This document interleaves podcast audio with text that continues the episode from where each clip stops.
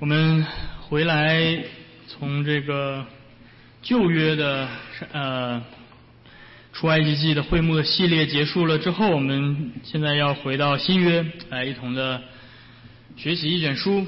那么在在恩约教会，我们所讲到的这种方式，叫做延续十六世纪的宗教改革的一个传统，叫做 lectio continua，也就是一卷书一卷书的去讲，因为圣经。是赐给我们，是按照这样的形式赐给我们啊，所以我们不是东抓一节经文，西抓一节经文，这这周讲的和下周讲的没有任何的关系，而是照着圣经所启示的这样的形式啊。如果是书信，我们就按照书信的方式；如果是历史书，就是历史书的方式；如果是啊智慧书信或者是诗歌，那不同的题材，我们就按照不同的题材来进行讲解。那么。我们在之前的系列啊讲过了会幕啊，会幕在旧约当中是上帝赐给以色列的这个一个预表阶段的福音啊，在会幕当中向我们彰显了上帝愿意与他的百姓同在，愿意与他的百姓同行的这样的心意。那么今天我们到了新约，作为新约的教会，我们也看到这个会幕在旧约当中的预表已经在新约的教会当中得以实现。今天我们聚集在一起。就是上帝的会幕啊，所以今天我们聚集在一起就是上帝的圣殿啊。上帝的圣殿不是指这个这个建筑物，而是我们每一个人作为上帝的灵石。我们在聚集在一起，借着敬拜，借着信心联合在一起的时候，连接在耶稣基督这个房角石的时候，我们就成为上帝的会幕和圣殿。那么。所以在接下来我们会讲解这样一卷书，就是以弗所书。所以，请你翻到以弗所书，因为以弗所书是一封非常伟大的书信，而这封书信的核心的信息就是新约的教会，作为上帝最终极的心意。嗯，保罗在这这封书信里面告诉我们，新约的教会到底是什么，嗯，并且如何在教会里面生活。新约的教会和旧约的会幕，都指向了最终上帝所要带来的那个全新的创造，那个新天新地。所以今天我们知道，在受到这个世俗的个人主义思想潮流的冲击之下，在教会里面受到最大冲击的一项教义就是教会论。所以你也许会看到很多的信徒，他们会对嗯宗教改革的救恩论非常的了解。但是却对教会论啊并不是非常的熟悉。许多的人认为基督教的信仰就是我与耶稣建立一个个人的关系，教会成为一种仅供参考的属灵消费品。啊，教会的领袖、牧师、长老等等，也被人们视为属灵的导师，或者是他们人生的教练，而不再是圣道的仆人。教会的敬拜也变成了慢慢变成一种自我属灵情感的表达，嗯，所以教会的施工也变成了实现自我价值的一个渠道。因此，在这个时候，我们需要回到圣经来看，特别是以弗所书提醒我们，教会首先是上帝行动的地方。我再说一次，教会首先是上帝行动的地方。然后在上帝行动了之后，才是我们回应上帝采取行动的时候。基督在他的圣约子民里面设立了圣道和圣礼的施工，亲自啊，他借着这个施工亲自的来服侍他的子民。所以今天你们来到教会里面，你们首先要知道的是，不是你来服侍上帝，而是上帝亲自借着他的话语和他的圣礼来服侍你。上帝要借着他的这个蒙恩的管道，用他的圣灵扩展他的恩典的国度，直到世界的末了。因此，教会的存在不是像今天的政府给我们给我们所划分的，对吧？今天你在任何一个政府机构，你看教会都是属于什么自愿自发组织起来的宗教团体，对吧？Voluntary religious organization，这不是新约教会的定义。教会的存在不是基于人的个人选择，不是基于人的宗教体验或者不同的消费品味。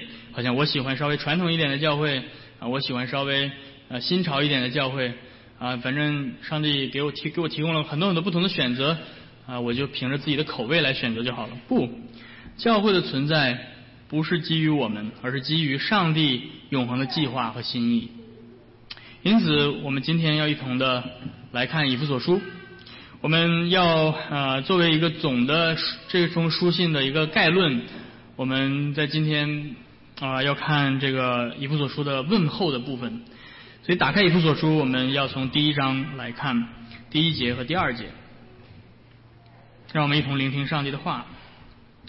奉神的旨意，做基督耶稣使徒的保罗，写信给在以弗所的圣徒。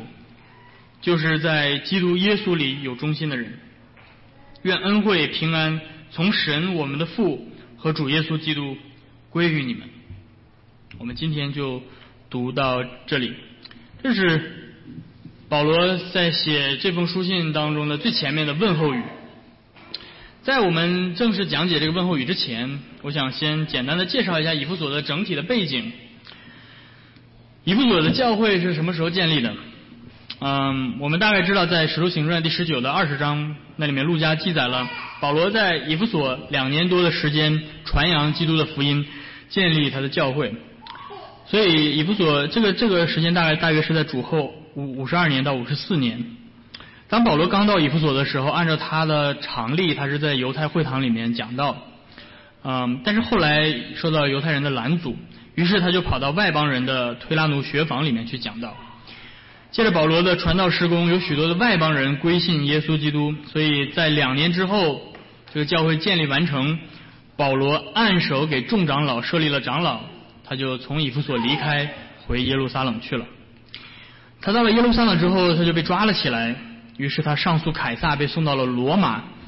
整个的使徒行传的结尾就是保罗第一次被抓到罗马，被软禁起来，在那里面。啊，这个时候大概大约是主后六十年到六十二年之时间。教会传统的看法是，以弗所书就是保罗在使徒行传结尾那个地方，他说在保在罗马的那个时间里面写信给以弗所的教会啊，在那个时候写作的。在保罗生活的那个时代，罗马帝国呃，在整个罗马帝国的疆域里面，以弗所是一个非常重要的一座城市啊，它是整个亚细亚地区的首府。人口大约在十万到十五万左右，啊，这个是甚至放在今天也是一个不小的城市，啊，在当时更是整个亚细亚地区几乎数一数二的最大的城市。以弗所最有名的是，它在以弗所城边上有一座非常宏伟的神庙，叫做雅迪米女神神庙。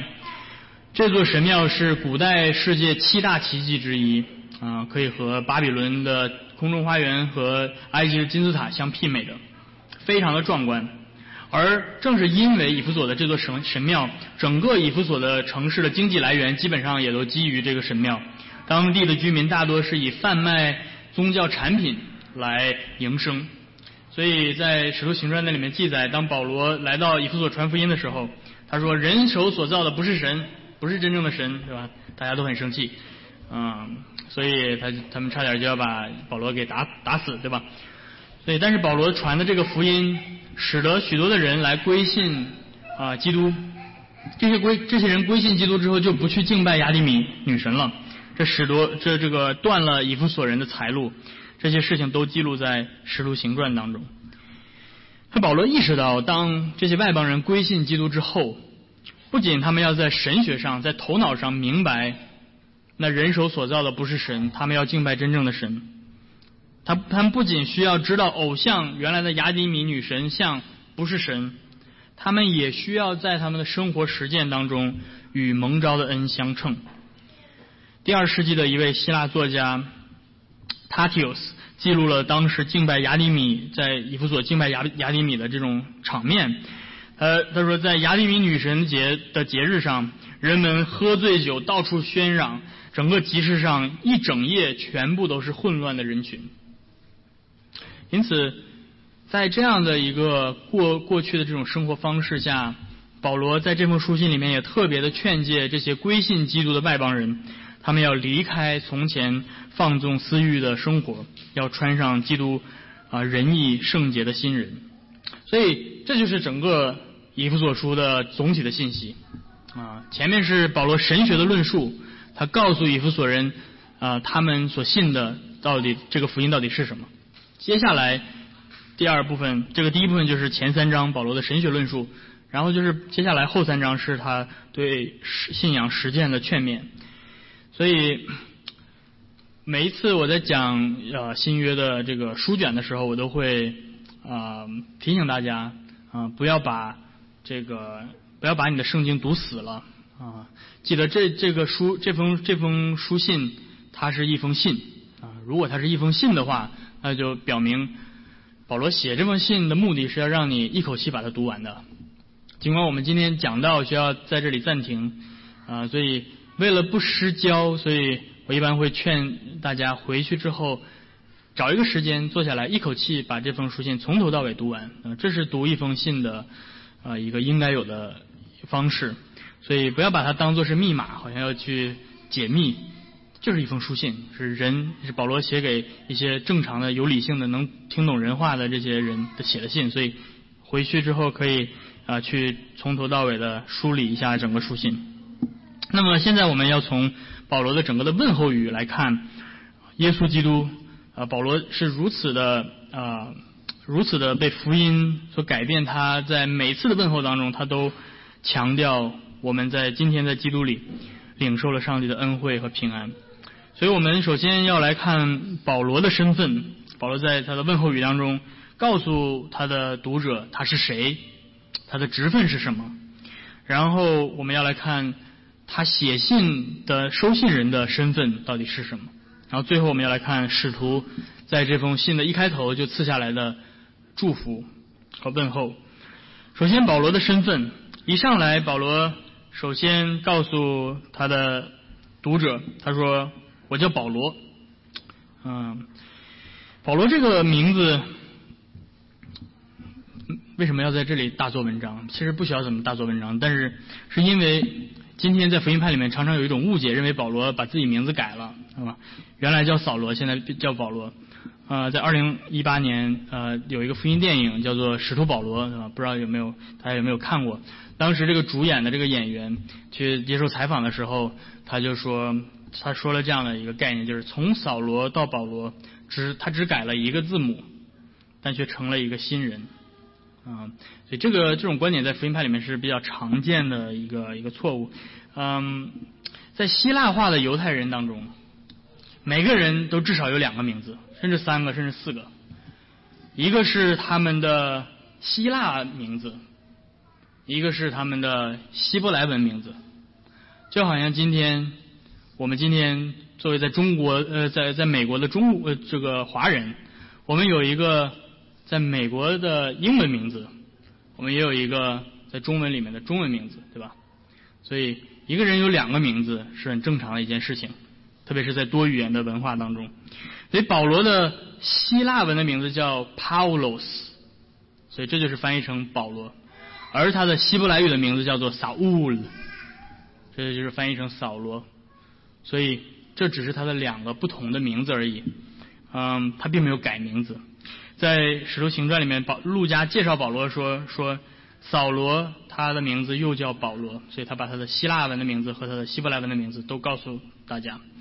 那保罗呃之所以他在这里面说的自己是保罗，是因为他在用希腊文写作啊。如果他跑到只说希伯来文的地方，他就叫自己扫罗，就是这么简单。那那扫罗这个字呃这个名字在便雅悯支派里面是非常常见，大家都知道。便雅悯支派的第一个以色列的君王就是便雅悯支派的，他的名字就叫扫罗，对吧？所以扫罗是是很通用的一个名字。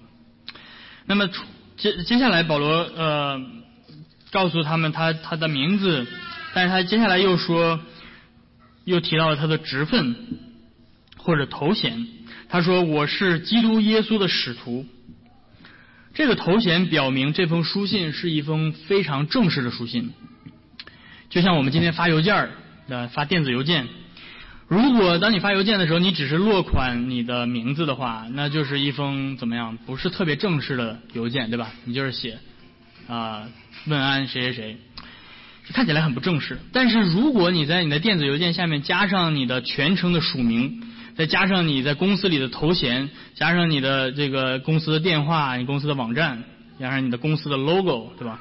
这就是这就是一个什么很正式的书信，对不对？很正式的一个邮件，这表明你代表这个公司啊有这样的一个代表性，你所发出的信息是具有权威性的，对吧？如果一个公司的 CEO，对吧？下面署名某某公司的 CEO，对吧？你就知道哦，他说的话算数。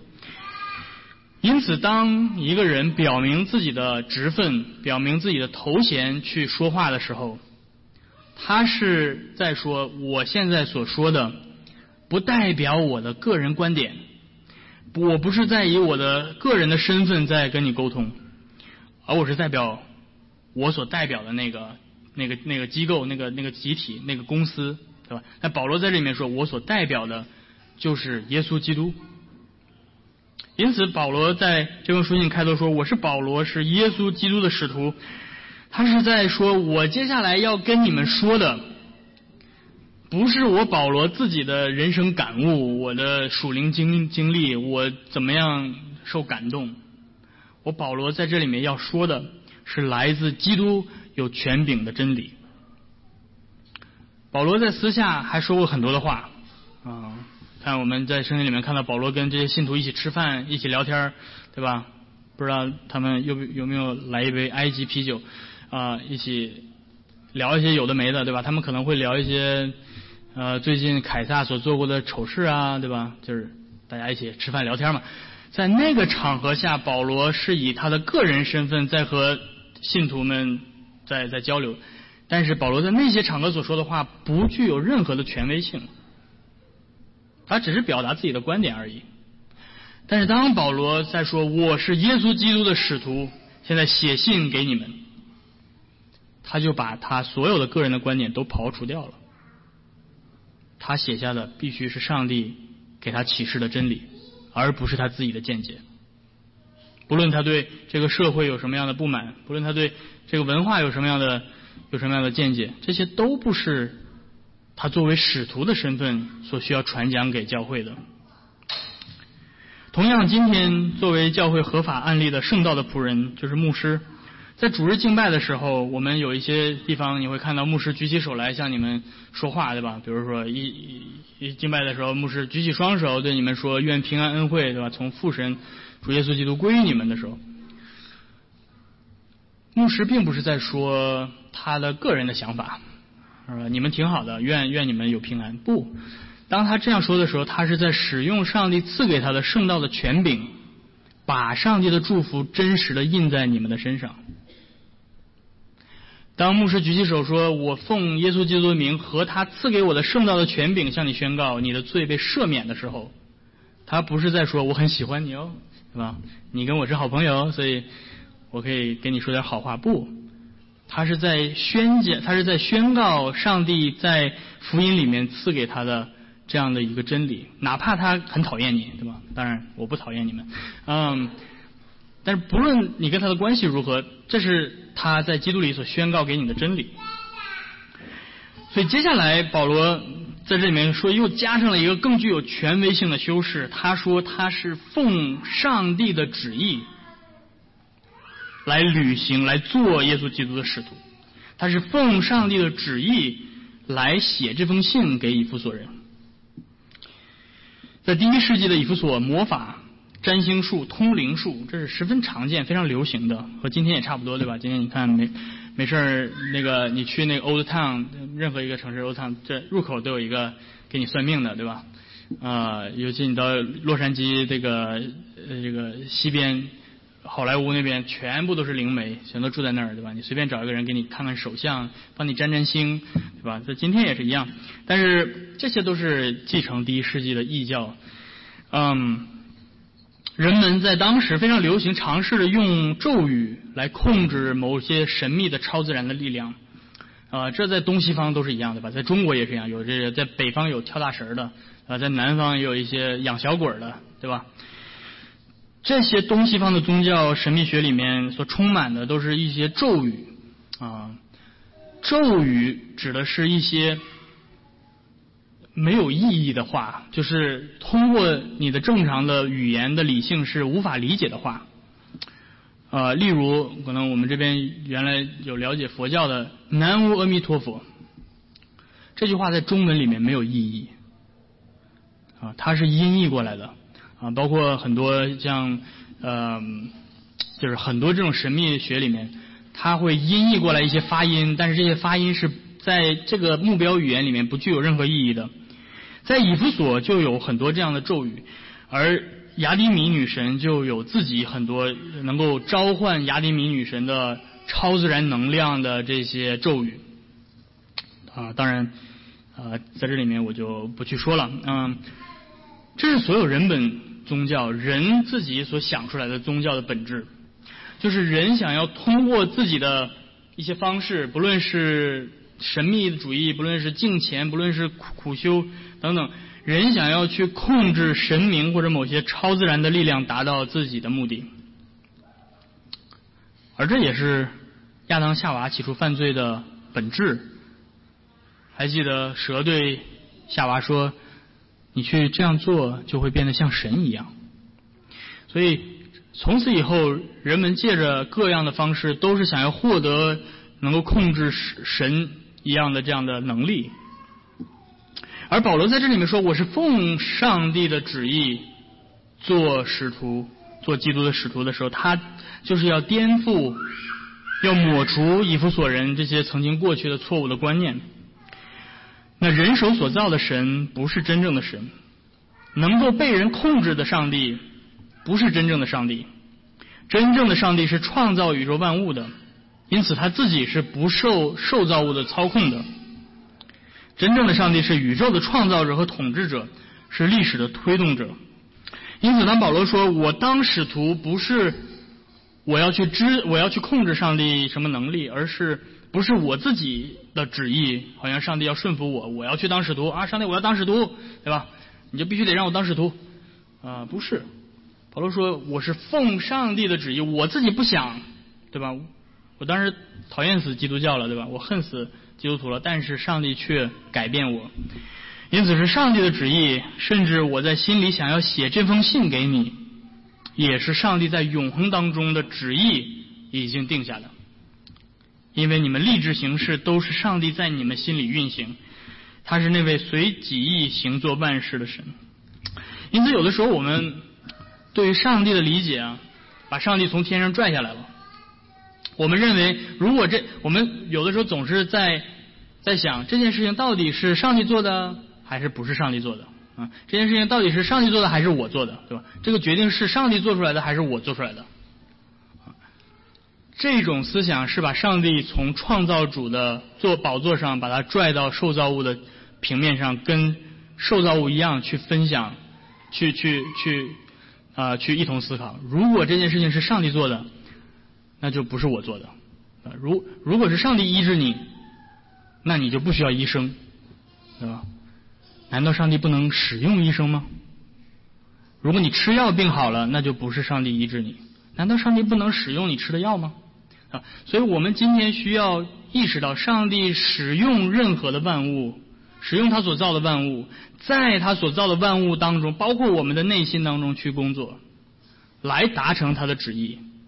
上帝的许多的工作，并不是直接好像从天上砰掉下来的，而是他在受造物当中去运作、去使用。所以保罗说，他是因着上帝的旨意做了使徒，而这不仅仅是说他从他的个人角度上来讲，他做使徒这个决定是上帝的旨意。今天我们常常问自己。我找这份工作是不是上帝的旨意啊？对吧？我是不是要祷告三天，禁食三天，来看看我到底要不要去做这个工作？保罗在表达的是一个比他个人生活当中所做的这些决定更宏大的一件事情。他说：“我做使徒是上帝的旨意的意思是说，上帝呼召我去做外邦人的使徒。”是因为上帝早已经在他永恒的旨意当中，已经要把福音带给外邦人，因此上帝在他的旨意里让我去做这个工作。保罗说：“我蒙召做使徒这件事情，与你们以弗所人是息息相关的。同样的，我做使徒这件事情，就表明了上帝要眷顾你们。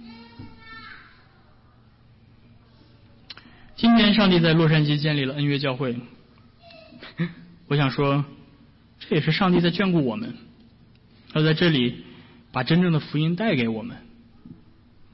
在上帝永恒的旨意当中，这一切他也都已经计划好了，他就使用我们每一个人心里面所思所想的，使用我心里面所想的，使用你心里面所想的，去成就这一切。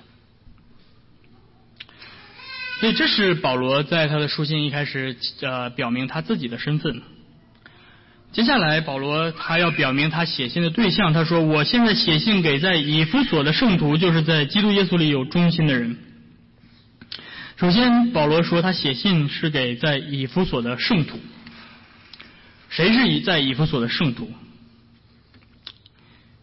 保罗又修饰了一下这些人，他说这些圣徒就是在耶稣基督里有忠心的人。有忠心的这个词叫做 pistos，还有另外一种，它的它跟它跟另它跟它的原意就是信心的意思，相信的意思。所以有另外一种翻译就是呃，在耶稣基督里有信心的人。那保罗到底在这里面在说什么？保罗是不是在说他写信给以弗所教会里面，然后在这个教会里面有一些是非常有忠心的，他们是圣徒，然后有另外一些人是普通的信徒，嗯，不是特别忠心，反正也差不多，一瓶子不满半瓶子逛的，反正就是差不多。但是保罗只写信给这些有忠心的这些啊这些圣徒，头上戴个大光环的这种，对吧？到底什么样的人算是圣徒？换句话说，你到底算不算是一个圣徒？你有问过你自己这个问题吗？我是不是一个圣徒？保罗是写信在给以弗所教会的每一个人。换句话说，保罗是在说，在教会里的每一个人都是圣徒，老人，稍微不不那么老的成年人。孩子，你们就是在这里面来回乱跑乱叫的这些孩子，他们也是圣徒。所有的人在教基督的教会里面都是圣徒，而他们之所以被称为是圣徒，不是因为他们自己有多么圣洁，而是因为他们在基督里被上帝分别出来，成为上帝的百姓。而他们之所以被上帝分别为圣，是因为他们在基督里，他们信靠了基督，在基督里他们分别为圣。因此这句话应该翻译成：保罗写信给身在以弗所的圣徒，就是在耶稣基督里的信徒们，对耶稣基督有信心的人们。因此弟兄姐妹们，这也是今天你们在基督里的身份。在基督里，你们领受了一个神圣的呼召，你们被称为是上帝的圣徒。或许你审视你的生活，你会发现你自己配不上这个称号。你会觉得你有许多的失败，你有许多的污秽。但是弟兄姐妹们要记住，你之所以被上帝称为圣徒，不是因为你多么优秀，不是因为你多么属灵，不是因为你每天早上起来能祷告一个小时，不是因为你可以把圣经从从从头到尾的背诵的滚瓜烂熟，而是因为基督，不是因为你所做的任何的事情。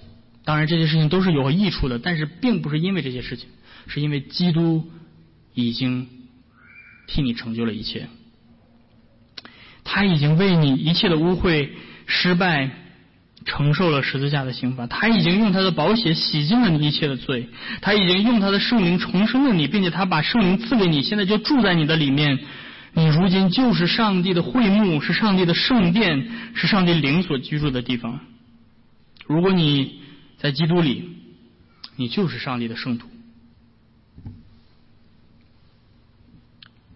但是，到底什么是在基督里？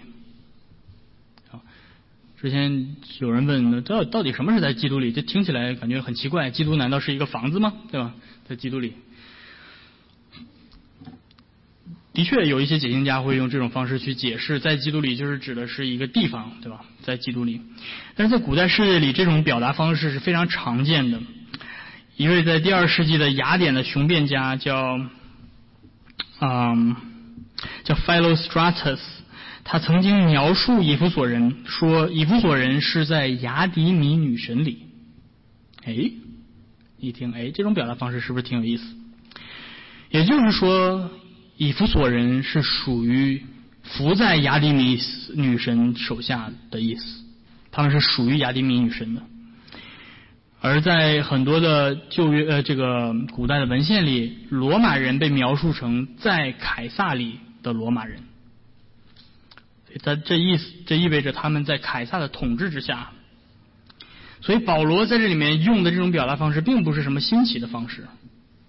保罗说：“你们今天不是在凯撒里，不是在雅迪米女神里，你们今天是在基督里。”这意思就是，你们今天是属于基督的，你们今天是服在基督的统治之下，他是你们的真正的君王，你们是在基督里，而你们属于基督，你们服在基督的统治之下的方式是借着信心，借着信心，我们与基督联合，我们如同枝子接在他这棵树上，嗯。从圣约神学的角度来讲，这种表达方式也是非常常见的。我们今天是在基督里，而不是在亚当里。也就是说，我们今天是在基督所代表的恩典之约之下，而不再属于亚当所代表的行为之约之下。在那个旧的行为之约中，所有的人都服在死亡和罪恶的统治之下；而在基督里，在恩典之约当中，死和罪不再做我们的统治者。而是我们的上帝和主耶稣基督，他用恩典和平安统治着我们。因此，今天弟兄姐妹们，你们在基督里，你们就脱离了在亚当里的那个旧的死亡。今天你们已经进入到了一个新的国度，有基督做你们的恩典的君王。因此，这就是我们要最后要看的使徒带给这些他的收信人的问候。这就是使徒保罗的问候。他说：“平安恩惠是你们的。”我这样翻译会更直接，因为在中文的翻译里面，我们经常把它翻译成“愿平安恩惠归于你们”，对吧？啊，这种翻译感觉好像是保罗在发出一个愿望，好像这是我美好的对你们美好的心愿祝福。但是更直接的翻译，不是说保这是保罗的个人的希望而已。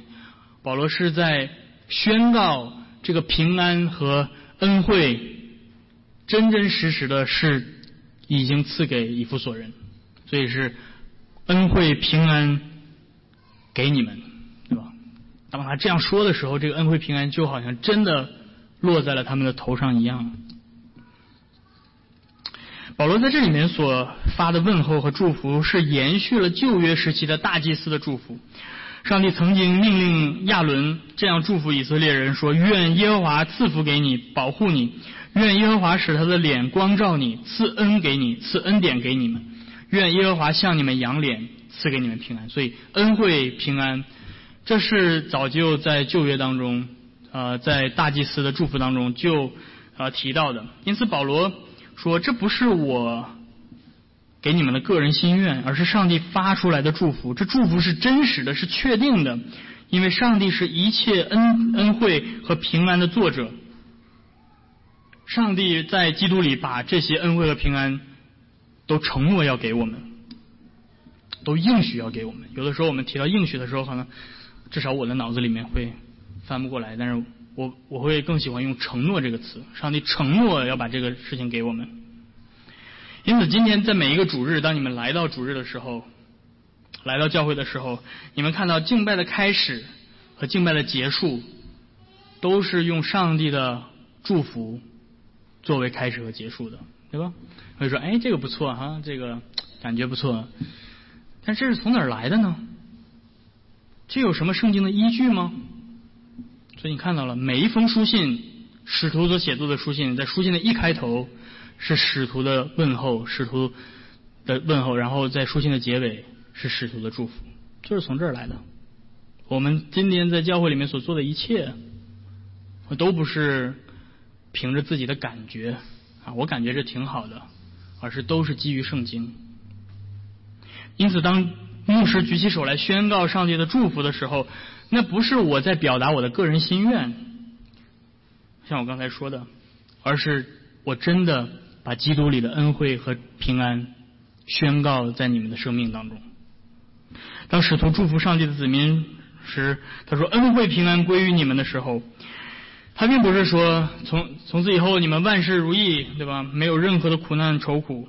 因为圣经告诉我们，今天我们依旧活在这个堕落的世界里，与一切受造之物一同叹息劳苦。我们依旧经历世人所经历的一切苦难，自然的灾害、人类的战争、世间的一切的愁苦、家庭的破裂、失去亲人的痛苦、事业的失败等等。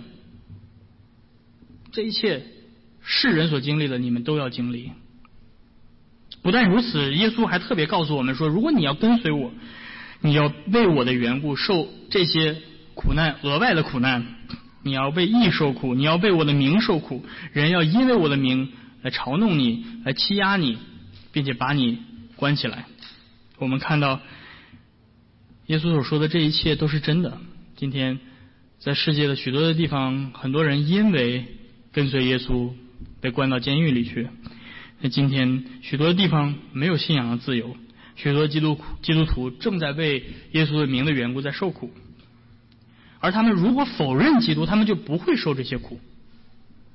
所以，你也许会在想，使徒的祝福还有效吗？恩惠、平安，这些对那些正在苦难当中的信徒。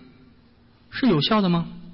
还是使徒的这句祝福变成了谎言？使徒的祝福就是上帝的祝福，而上帝的祝福永远不是说谎。上帝的祝福永远是有效的，在基督里的恩惠和平安不会因着我们的境况的改变而改变。不论你是生活在顺境还是在逆境，基督里的祝福。赐给你的都是确实的，这恩惠和平安告诉你，上帝不再定你的罪，上帝不再咒诅你，上帝不再审判你，他已经把他的审判从你的身上挪去，他已经借着耶稣基督的十字架使你脱离了最终死亡的咒诅，他已经把永恒的生命已经赐给你，并且他已经把那个新创造的承诺赐给你。换句话说，这个祝福是超越这个世界的。就算是你在受苦当中，这些承诺依旧是成，依旧是成立的。你今天所遭受遭受的一切的苦难，不代表上帝不爱你了，不代表上帝抛弃你了，不代表上帝已要审判你了，而恰恰相反，你今天所受到的一切的为义所受的苦，都是上帝。要让你今生与基督一同受苦，好叫你在来世来生与基督同享荣耀。耶稣说：“我我将我的平安赐给你，而我所赐的不像世人所赐的。世人所追求的都是今生的、暂时的，但是基督所赐的平安是永恒的。因此他说：你们在这世上有苦难，但是你们在我里面。”有真正的平安，因为你们可以放心，我已经胜过了这个世界。今天，如果你在基督里，你的生命就不再是在这个地上，而是在天上，与基督一同复活，一同坐在现在就坐在天上的宝座上。这是我们接下来的第二章会讲的。保罗会用一个非常非常美妙的完成式啊，这在。保罗说：“你们今天已经复活，你们今天已经与基督一同坐在天上。”保罗怎么会用这样的语言？这是简直是令人难以置信。但是这就是基督给我们的应许。今天我们若在基督里，我们的生命藏在他里面，我们就与他坐在天上。不论这地上经历任何的苦难，都不会使我们失去在基督里的恩惠和平安。因此，弟兄姐妹们，今天你们若在基督里，你们就是在上帝万古以先的永恒计划之中。今天你们若在基督里，哪怕你们今生遭遇许多的苦难，你们依旧可以放心，上帝的恩惠和平安都是你们的。因为我们的主耶稣已经在十字架上为我们成就了大事，他已经胜过了那个旧的世界，他将来必会再来，带我们进入那个将来的美好的、完美的国度。因此信靠他，把我们的信心扎在扎根在他的身上，并且等候他的再来。我们一同祷告，天父，我们来到你的面前，我们再次的感谢你在今天，借着你，嗯，你的话语，让我们知道我们在基督里所拥有的这样的确据，就是你已经赦免我们的罪，你不再用愤怒对待我们，而是用恩惠和平安来待我们。主要我们祈求你再次的坚固我们的信心，我们知道我们的信心极其的软弱，在许多的时候，面对生生活的苦难，面对。啊，各样的挫折的时候，我们会失去我们的信心，我们会软弱。但是求你继续的让我们仰望基督，并且借着你所设立的圣礼来坚固我们的信心，好叫我们能够真的触摸，能够品尝你在基督里所赐给我们的恩典。我们这样的感谢祷告是奉靠耶稣基督的名，阿门。